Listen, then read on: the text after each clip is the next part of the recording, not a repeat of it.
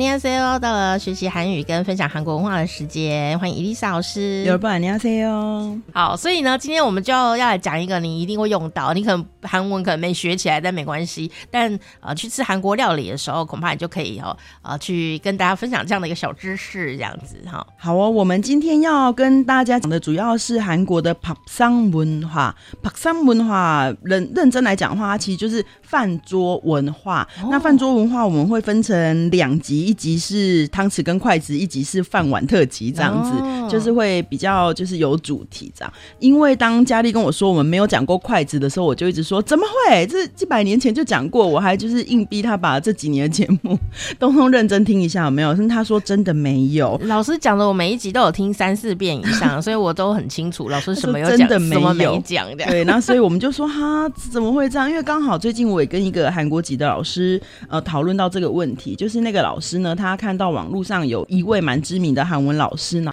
他在节目中就说了什么韩国的筷子为什么是扁的，说了一个令人匪夷所思的回答，这样子。那我们那个韩国杰教授非常非常的生气，因为他觉得说，你身为一个公众人物或是半公众人物，你有自己的自媒体，但是你要讲到跟文化有关的东西的时候，不应该随便开玩笑，嗯、就是你应该要认真的去探究，不管你本身是什么出身，因为其实不是所有的现在在台湾教韩文的韩国籍的老师，他都是学韩文的，欸、他有可能在韩国是学，比如说广播啦、戏剧啦，哦、或者是气管，或者可能他只是韩国人，他会讲韩文而已。是是。可是实际上你在教韩文的时候，你还是应该要对自己国家的语言跟文化有更深的了解，你不可以随便告诉学生。你猜测的东西，因为人家会真的以为是那样、哦。对，所以我觉得这样会有一点点不好。那甚至我有看到有一个就是艺人，他也讲了一个就是莫名其妙的答案。他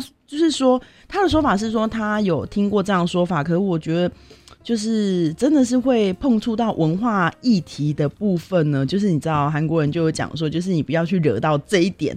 就是互相惹到彼此的文化都是很不好的嘛。比如说，嗯、呃，有人说开玩笑说什么韩国筷子是扁的，是因为就是如果韩国老公不是都打老婆嘛，很生气的时候，万一老婆做饭不好吃，他翻那个饭桌的时候，那个筷子比较不会滚太远。哦，这里面有很多文化歧视哎。其实这样子的话说出来，真的会很不好。我觉得如果是韩国的教授或者韩国的学者听到，一定会非常非常的生气，因为绝对我们听了都要生气了，就绝对不会是。这样子，可是大家可能会觉得说是很好笑或什么的，可是你开玩笑开到别人的文化，或是哪怕是你自己的文化，都不是太好的，所以我就会觉得。好吧，那我们就来讲一下筷子为什么会是扁的。我们由台湾人来介绍韩国 很多的筷子为什么说不定更精准哦？但就是其实是这样。最近我们有发现，要去考察，因为外国人可能比本国人更了解。但是当然是本国人，如果他是研究筷子的历史的，他就会非常的了解。我们没有办法跟专家比，但是可能就是在告诉听众任何事情之前，我们都一定会查证。我觉得这是基本要做的嘛。所以呢，我们简单来讲一下，朴桑文华的第一个筷子的韩文叫做“丑高朗”。臭嘎啦，有点不是太好念。然后汤匙叫做苏嘎啦，臭嘎啦，嗯，跟苏嘎啦，苏嘎啦。我知道喝汤会熟，这样这两个合起来叫做苏走。苏走就是汤匙跟筷子的意思。那其实关于就是韩国的筷子为什么是扁的呢？其实有他们各种的不同的新闻媒体跟报纸都有各种不同的讲法。我们目前最普遍的讲法是，因为如果大家曾经看过，比如说我们结婚了，韩综我们结婚了，里面有一对的情侣是，比如说花优比跟欢喜，也就是花耀飞跟焕焕熙哦，他们两个那个结婚的场景是在韩屋里面拍的。对，然后这个女生非常会做饭，嗯、所以从里面就可以看到，其实韩国的韩屋的设计是原本的厨房它并没有。用餐的功能，嗯哼，也就是原本的厨房你只能煮饭，然后甚至大家如果看，比如说最新的像一日三餐或是什么，他们去住在乡下的房子或者是农村的房子里面，就可以发现，比如说厨房是在外面，甚至有的地方单独它只有一个灶，另外盖了一个东西在外面，嗯，所以你煮完之后你要去哪里吃呢？当然你煮完之后就是媳妇啊，必须要把那些饭菜都放在放在那个 pop 上饭桌上面。端着端进去到大家一起用餐的地方。那哪怕这个地方可能是在韩屋的主屋里面，甚至大家在一日三餐里面会看到，他们很多人喜欢在凉亭下或者是一个平台的上面吃。韩、嗯、国人如果比如说里面很热，想要在外面乘凉的时候，半野餐状态哦，所以他会有一个平台，韩国都会有一个像平台，老阿妈们，比如说像有点像韩屋的房子。外面的那个三合院，我们中间那个位置有没有？对，就会放一个像台子那样的平台，那也会在那上面吃饭，嗯，也会上面待客纳纳凉啊。对，所以就是把饭桌直接搬出来。但是像台湾是没有这样子的，我们也会在外面吃饭，但我们不会把饭桌搬出来，是因为台湾的饭桌比较倾向是不可移动的。比较重的家具哦，可是韩国的饭桌都是短短的，然后媳妇就一个人会扛着那个饭桌，从那个一个或两个看那个饭桌的大小，如果是小小的，也会有一个人端的。那比如说像家里的长辈他不舒服，不想出来吃饭或什么，也会把那个小饭桌就端到他的房间哦，很像那个。欧洲的床上吃早餐的概念，对对对，这样。那如果是大的饭桌，全家人一起用餐，就会有媳妇两三个人一起端到一起吃饭的地方。所以你在端这个的过程中，如果你的筷子是圆的的话，它就真的会滚。对，它真的会滚。哦，所以就是为了防止那个滚动，所以韩国的筷子是扁的，这是第一个说法。那第二个说法还有说，其实是因为韩国人吃的那个泡菜类的东西很多，就是泡菜跟腌制的东西，还有一些他们韩国的泡。菜很多种，不是只有像大家想看的那种大白菜而已，所以有各种小的无微不微的泡菜。那为了要夹住这些很细碎的东西，因此它扁的的话呢，你握着的时候比较不会，比较稳定性比较高。哦，韩国的说法是这样，夹泡菜哦。虽然我们不觉得说稳定性高是在哪里，我们不知道。就像他们说，比如说日本的筷子都是前面尖尖，是因为他们吃的海鲜多哦，可以挑刺啊，可以挑刺，可以。插进去像这样，那因为韩国的海鲜跟肉都不是那么多，他们不需要有插进去的这件行为，所以他们扁扁的这样反而有助于你可以夹住。比如说韩国有葱泡菜，嗯，葱或韭菜的泡菜都是一根一根扁扁的哦，所以他们认为这样更容易夹到。也有一些文化新闻是这样写的，就是因为呃用饮食习惯的关系，泡菜类比较多。嗯，那第三个。因为稳定性，我们刚好稍微提到，它比较就跟泡菜有关系。他说是因为稳定性好，你在他们的饮食文化里面，它这样比较容易夹住。那甚至还有一个说法是，这个说法比较少人提到，但是在一些文献里面有提到一个说法，就是呃，因为用金属来做这个筷子，其实相当的不容易，嗯，所以它做扁的是最节省金属的。也是，因为是以前就这样子了嘛，不是最近才这样，嗯。对，所以就有这个说法，但这个说法，因为其实这种来源说啊，就是它到底是为了什么？当初为了什么？我们一定不会知道，一定是不会只有一个原因造成这样子，嗯哼哼，有很多的原因交错。所以目前这几个听起来都还蛮合理的，因为一个是从居住的方式跟用餐的方式去考量，一个是从吃的东西去考量，那一个就从经济的层面去考量。我觉得这些。都有可能会造成韩国人为什么用扁的筷子，而且可能在韩国或者是一些新闻就会写说，韩国人为什么要用着全世界最难用的筷子？嗯，就是因为他们觉得，因为有比较中日韩，只有这三个国家用筷子嘛，所以比较中日韩这三个国家的筷子的长短跟各种不同，那他们有提出一些看法。那当然每个学者看法其实都会有不一样，所以我们今天主要讲的就是。呃，筷子。那因为筷子呢，韩国比较特别的是，跟日本、中国不一样的是，韩国是使用金属筷，日本大部分都是使使用竹筷跟木筷。嗯，那中国是使用就是比如说木筷、竹筷跟塑胶筷，塑胶的筷子也很多。所以呢，我们就来谈谈那个韩国，就是为什么他们会用。就是我们现在的其实是不锈钢的筷子，老实说是不锈钢。嗯，那其实，在以前最古早的时候呢，韩国的三国时代啊，他那个时候用的是青铜筷哦，就是青铜器，毕竟那个时候是最多青铜器的。贵族在用，对对对，然后到朝鲜中期的时候开始使用黄铜的筷子，一直到一九七零年代才开始有不锈钢的筷子。那在韩国的历史上，就是最早有这个筷子的记录，其实是在百济武陵王陵，它被挖出了一些青铜筷，就是用青铜做成的筷子。这样，那其实青铜筷从百济开始流传，一直到高丽时代呢，它并不是韩国筷子，不是一开始就是扁的。它一开始是圆形的，圆柱形，就是跟跟我们的筷子比较像。其实我们筷子是圆柱，有对有圆柱也有方的，对不对？也有各种，因为方的的意思就是比比圆的更容易握嘛。对对，所以韩国一开始是圆柱形的，然后它的那个筷身啊，其实是像竹子那样，有一点点稍微有一点结，跟有一点扭转，就根据出土的。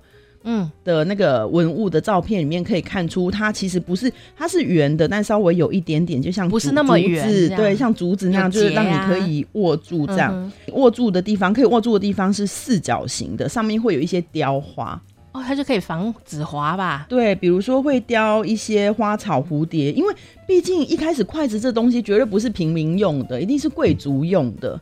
尤其他要用到铜器这个东西，哦、我们现在卫生筷也是贵族吗？对，所以就是筷子这个部分呢，它那个时候高丽时代筷子大概是二十到二十五公分左右，其实就跟我们现在使用的差不多，但是也有出土到四十公分，但并不是那么多，所以最常见是大概二十到二十五公分，嗯、那越前面的地方有稍微越细。啊，其实韩国现在的扁筷也是有前面比较细，后面比较粗。对，而且大家如果注意看，其实上面还是有雕东西，很少就是素的。对对对，对，上面还是习惯要有雕东西这样。那百济的那个王室呢，一开始为什么要用？呃，就是韩国开始使用这个我们所谓的金属的筷子的原因，就是防毒。防毒，也就是防止大家下毒啊，水银中毒、各种中毒。可是不是要用银块吗？是银块，所以一开始金属就是银块，一开始是用银块，是王室用的。那一般就是王室用银块嘛。那如果贵族比较有钱的，也可以用银块。但普通的贵族没有那么有钱，就会用一些金铜啊、铁啊各种的东西。感觉好像是一种象征意义，就是一种代理满足。我们之前说过啊，代理满足就是你用那个以好像自己是用了银。哦的那种感觉，哦、可是筷子在朝鲜时代还是就是我们说是贵族在用的，所以他们平民用什么？用手或者木头，或是简单的汤匙。这个我们等一下也会讲，因为其实韩国的历史上一直是筷子跟汤匙它是一起的，嗯哼，它并不是分开的，就是它是一起的文化。所以呢，就是平民们他们会使用木头的汤匙跟木头的筷子。但甚至大部分都做一些像简单的饭，有没有抓的用手的也有。嗯、那如果辅助器材的话，会用木头，不可能会用到矿物，因为矿就是其实比较贵啊。对，不是那么容易的东西这样子。那结果韩韩国从古代开始，我们刚好说它的筷子跟汤匙就是一起嘛，所以它整个可以简称为苏走。苏走就是筷子跟汤匙。那在高丽朝的时代呢，从呃我们刚刚说高丽朝。高丽朝的时候，其实呢，使用筷子已经是一个很一般的事情，就是普遍百姓也会使用，但是他就是会用木头的，他就没有办法用到就是金属这样。可是，一直到朝鲜时代，其实平民就是平民的家庭，他是用用不没有办法用得起铁铁器，就是金属类，所以一直都是一些木头。像比如说我们在朝鲜的所谓的风俗画。风俗画就是我们现在留下来一些记录当时民俗的画。风俗画里面呢，农民他用的这就是木头的，这画里面都可以看得出来。爬山蒙化的第一个筷子的韩文叫做초가 락， 초가 락， 초가 락。 最早被出土的那个记录，就是最早最出土那筷子是在百济的时候嘛，所以你看哦，它是一个陪葬品，就表示它一定要一定的价值。如果它没有价值，怎么会陪葬？对啊，是啊，所以就表示说，其实一般人是用不起这个部分这样子，所以我们就说，其实呢，其实韩国对于用这个金属筷子，一般就是像我们刚刚说的原因，就是从高丽时代一直到现在，那从这个青铜开始有了之后呢，就一直都会用这个金属的筷子这样子。嗯，所以我们现在用金属筷，以为韩国一直都这样用，但其实算起来也没有多久的时间呢。嗯，但是其实因为他们觉得这个有他们的好处在，比如说更。他们觉得更干净，再加上有提到一点，就是、呃，韩国其实一直是很强调环保的国家。嗯，对，就是像比如说我们大家都知道，从十几年前去韩国旅游，把他们的饭店就都没有提高提供牙膏跟牙刷，嗯哼，也是他们不太提供一次性的东西，所以餐厅也为了要响应环保，所以会觉得使用这样子的筷子，它是几乎是半永久的状态。老实说，因为它是一个不锈钢，你根本就不会坏。可是如果你是木块或什么，你都会有前端磨损啊，容易有细菌各种的啊等等。然后甚至我在找这资料的时候看到，就是他们说日本一般比较高级的餐厅，它一定会使用那个一次性的筷子，就是竹筷，但是包的很干净，然后只使用一次的这样子。可所以这方面真的是对环保议题是比较不好的嘛，所以我们就我就真的觉得。嗯，这真有一点不一样。韩国的确真的蛮重视环保这件事情的。不过啊，这个我要帮台湾讲点话。虽然我们现在当然是更进步了，我现在很多朋友会自己带环保筷。嗯、哦，那我觉得这是最最最简单可以去做到的、嗯、呃改变，改变我们自己。但是啊，台湾为什么会流行免洗筷？哎，其实。我们当然以前没有那么注重环保，可是因为以前台湾曾经很严重的流行了肝炎，哦，就是因为餐具的问题，它会互相传染，嗯、哦，那所以后来就诶有了免洗餐具以后，诶这个。比较不会互相乱传染了，这样是健康的问题啦。嗯、但是呢，也用到现在，其实我们也知道免洗餐具有很多环保问题，甚至是你竹筷怎么来的，它会不会吃下去啊、呃？有什么什么药剂啊等等的漂白的东西，所以其实最好还是自己选一双好筷子。嗯，因为我觉得时代在改变，就是一开始为了预防肝炎，还有就是使用竹筷的时候，一定不晓得，就是一定没有办法预期现在人的外食的情况会到这么严重。真的，以前的人都在家里吃啊。对，比如说像我之前曾经算过，就是假设你一天早上你吃蛋饼，中午你吃一般便当，晚上你随便买个卤味，你一天就要用三双筷子，可能还不爽，不止三双，还有一堆吸管。哦，那你一年一个人最少就会用一千个以上的筷子，哎，而且用完就丢了。对啊，所以它的确会是一个环保问题。可是，在以前并不会有这么多，就是竹筷可能只是我们偶尔出去外面餐厅用餐，你才会用到，也用不了多少，也不是有那么多人有经济能力可以上广子，所以管子会会有点不一样。然后就是顺便给大家介绍一下，因为。韩国它其实很注重他们筷子文化的发展啊，怕筷子的由来并不是在韩国嘛，嗯、但是韩中日韩都有筷子，可是呢，他们很会做他们这方面的包装，因为他们也了解他们的筷子，很多人都会想要去韩国买那个扁筷回来吃，对吧？对，所以就是他们也了解到这一点，所以呢，在首尔的那个富岩洞靠近中路的附近，韩国有一家叫做抽吉丑，那个丑是汉字的那个柱，就是筷子的意思，嗯，柱。住家这样子，住家，然后它主要里面就是运用传统的材料啊，还有传传统的花样、传统的颜色，制作出各种不同的筷子，然后还有介绍筷子的历史跟什么的。所以你去到那边呢，你就是参观所有的筷子，跟所有韩国的那个传统筷子的发展啊，各种纹样这样，还可以在那里买到，就是很适合送给朋友的礼物的 set。嗯哼，嗯，因为其实如果你看你送给西方朋友，他们一定会觉得很高雅，而且他都包的很漂亮，就一个 set。而且法国人朋友啊，很多来台湾啊，都会说，就说可不可以买一双筷子？对啊。然后他们发现哇塞，筷子竟然有这么多种的时候，就觉得很惊讶，这样。嗯，而且他们是把它当成一种很高级的送礼文化来培养，这样。那其实大家如果去像去大创那一类的店，也可以看到。嗯这类的店也会有卖一些筷子，但它会稍微比较便宜一点点嘛，然后也是蛮漂亮的，材质不一样、啊、哦。上面也会有一些花或是怎怎么七福神，对对对。可是就是韩国这一家店，它就是把它弄得真的很高级，很像一个礼物 set，然后就一个汤匙跟一个韩国扁扁的、嗯、啊扁扁汤匙跟一个筷子这样子，所以就是可以送礼。那它周一公休，然后平常就是如果大家大家想要去的话，就搭地铁三号线到景福宫站。在三号出口出来之后，搭七零二二七二一二或是一零二零，然后到富岩洞的著名中心下车就可以了。所以下车的地点叫做普安东竹民 center。普安东竹民 center。就如果大家对筷子有兴趣，然后想要去韩国，你觉得你可以买筷子送给别人的话，我觉得可以去看看。嗯。好，听众可能想说，老师讲那么清楚，还有公车路线，我们现在又不能去，嗯、因为我们节目是一个国际化的节目，嗯、我们节目有韩国的朋友、法国朋友、加拿大朋友在听，还有很多的美国朋友，所以听节节目的人可能他就住在韩国。嗯，而且就是大家可以把那个笔记做起来，这样子你以后要去就是不需要。就是很很方便可以找到，否则资料其实不是那么容易找到，真的。嗯、然后我最后要 bonus 一下，要不然我们住在台湾的朋友可能会觉得悲伤。嗯，每次听这个单元，我们民族信心都不见了，有吗？不要这样子。其实台湾有很多人也很努力的在做这些事哦，是我们可能不知道而已哦。像刚刚讲到筷子这件事，我不得不来帮他行销一下。什么东西？台湾的工艺呀，其实筷子就是工艺哦。嗯、那工艺就是它不只是要漂亮哦，它要好用，嗯啊，就是在生活里面的一个东西。台湾呢的台中丰原有一个、嗯、呃，这个这个。店哦，叫做光山行，嗯，它已经传承很多代。然后光就是发光的光，山就是山脉的山，嗯、然后行就是行业的行。光山行，你可以自己搜寻。